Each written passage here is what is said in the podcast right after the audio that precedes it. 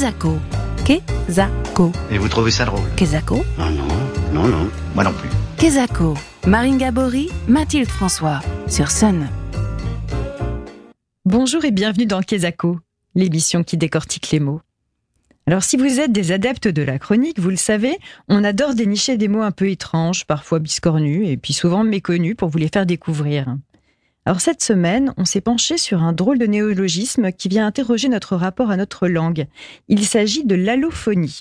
Mais d'ailleurs, être allophone, est-ce que ça vous parle? Eh bien justement, nous sommes allés vous poser la question. Est-ce que vous savez ce que ça veut dire être allophone? Euh, allophone. Allophile. euh, Allophone Et allo. euh, Savoir parler. C'est pas la langue des signes. Allophone. C'est ce que ça veut dire allophone. Un problème avec les oreilles. On va savoir parler quelque chose, mais al. Allo, allo. pas, pas parler français? Parler une autre langue? J'étais à, à l'association Saint-Benoît-Labre. L'accueil de mineurs non accompagnés. On communique. les mots cachés, les mots cachés font. Euh, alors déjà, je suppose que ça doit être par rapport au son. Euh, par contre, j'ai aucune idée de ce que veut dire euh, allô en fait. Donc euh, peut-être euh, le fait de mal entendre les sons ou de peut-être mieux les entendre. C'est accroché à son téléphone, non? Très accroché au téléphone, j'en sais rien. Retour en studio avec Joseph Laquer. Joseph, tu es formateur en français langue étrangère et actuellement tu travailles à l'OFI, donc l'Office français de l'immigration et de l'intégration. Et alors, euh, bon, on a un peu cassé le suspense en révélant euh, qui tu étais, mais euh, être allophone, Kezako Alors, une personne allophone, c'est une personne dont la langue maternelle n'est pas celle du pays ou de la communauté où il se trouve. Voilà. Tout simplement. Tout- ouais. Donc euh, voilà, quelqu'un euh, qui est allophone en France, c'est quelqu'un dont la langue maternelle n'est pas le français. Ce terme d'allophone, il est souvent utilisé dans le milieu scolaire. En fait, est-ce que tu peux nous expliquer ce qu'on fait pour, euh, pour favoriser finalement l'inclusion euh, des élèves allophones dans une classe? Alors, je sais qu'il existe des, des dispositifs qui sont mis en place par le, le CASNAV. Euh, par exemple, il y a des classes qu'on appelle euh, UP2A, ou qui sont faites pour les élèves, pour les enfants d'étrangers en général. Euh, en tout cas, les enfants qui ne maîtrisent pas le français. Et euh, en fait, ces classes-là, ils, suivent des cours ensemble, euh, et surtout des cours de français, mais aussi des cours dans d'autres matières. Mais ces enfants-là sont, sont quand même rattachés à une classe normale, on va dire. Et progressivement, voilà, l'objectif, c'est qu'ils rejoignent leur classe à 100%, quoi. Donc peu à peu pour les intégrer Peu à peu, euh, ouais. au fur et à mesure. Mm, mm. Tu as utilisé deux sigles? CASNAV, Alors, P2A, tu peux juste nous les décrypter? Euh, donc le CASNAV, c'est le centre académique pour la scolarisation des élèves allophones euh, nouvellement arrivés et des enfants issus de familles itinérantes et des voyageurs, parce qu'il y a, il y a ces profils-là aussi euh, qui existent. Et les classes UP2A, euh, UP2A, donc c'est l'unité pédagogique pour les élèves allophones arrivants. Merci pour euh, la traduction.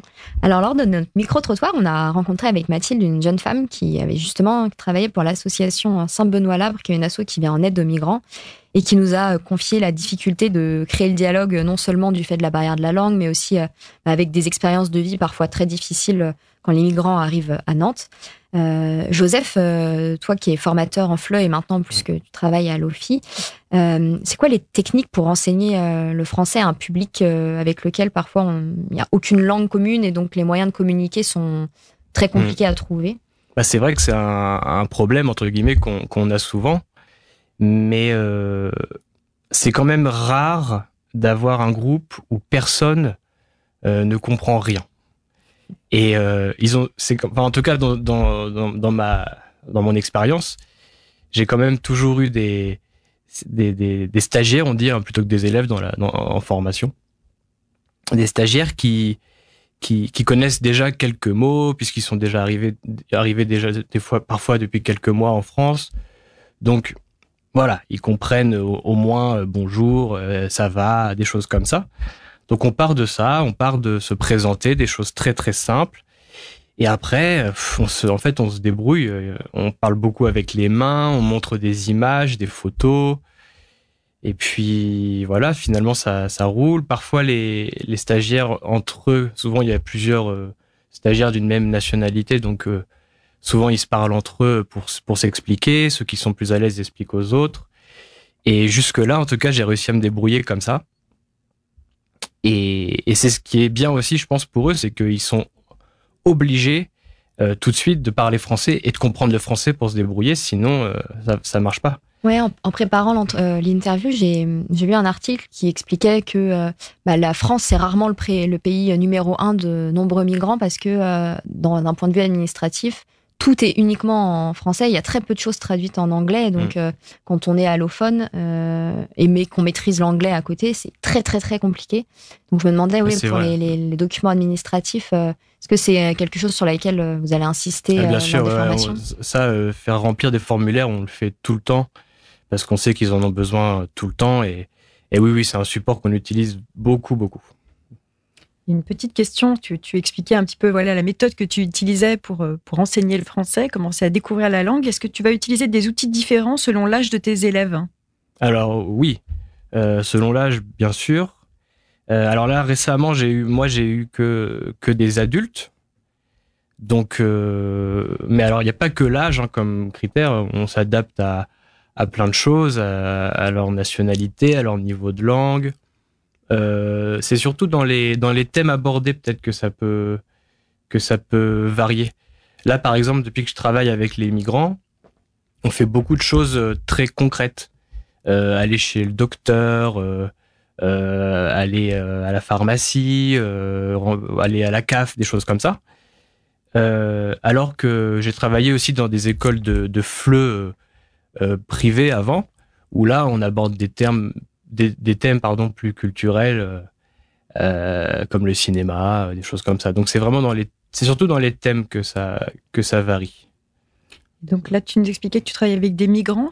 C'est quoi le profil des, des élèves en fait que tu accompagnes aujourd'hui? Stagiaires. Des stagiaires. Des stagiaires. ouais. Stagiaires. Ouais, ouais.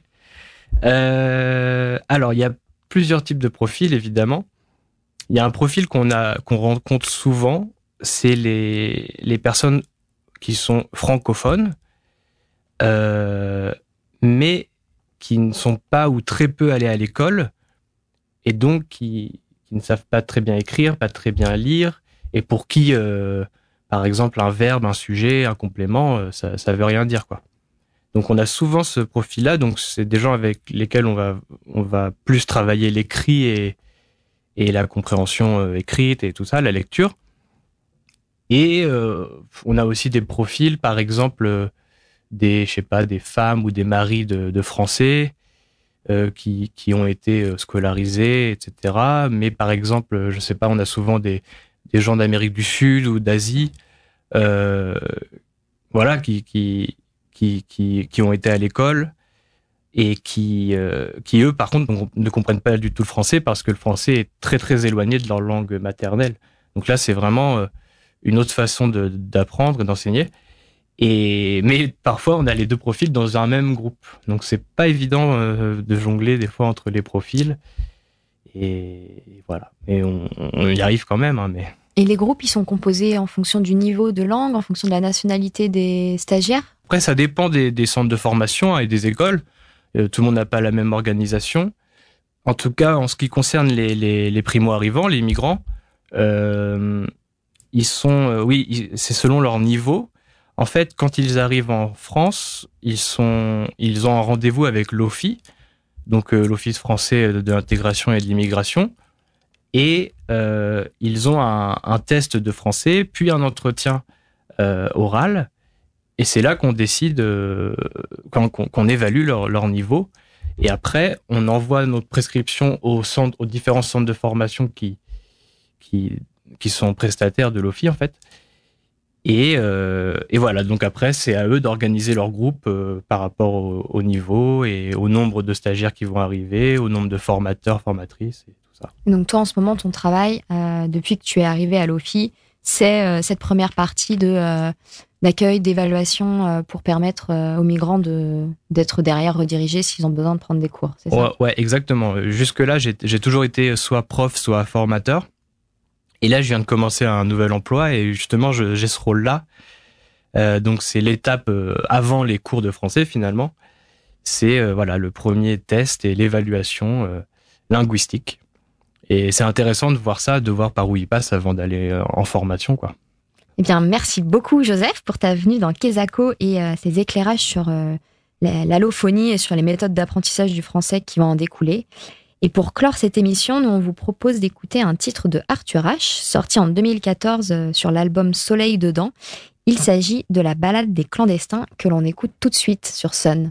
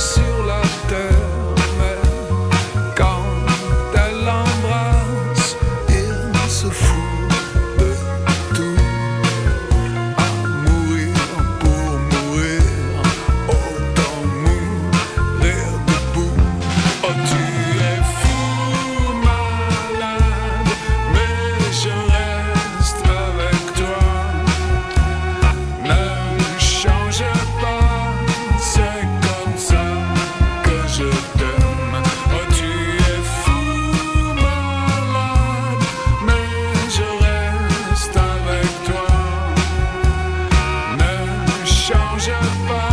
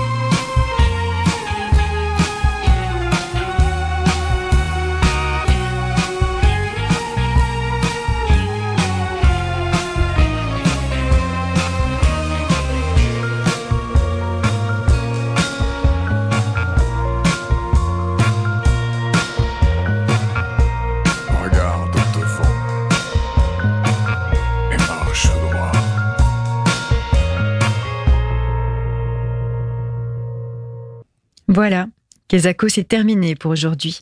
Mais promis, on se retrouve dans 15 jours avec un nouveau mot à tourner, à retourner et à décortiquer. On vous propose avant de vous quitter cette pensée que nous trouvons inspirante, une pensée du philosophe Emmanuel Lévinas. Le visage de mon prochain est une altérité qui ouvre l'au-delà. Bonne semaine sur Kezako, en replay et en podcast sur myson et le sonunique.com.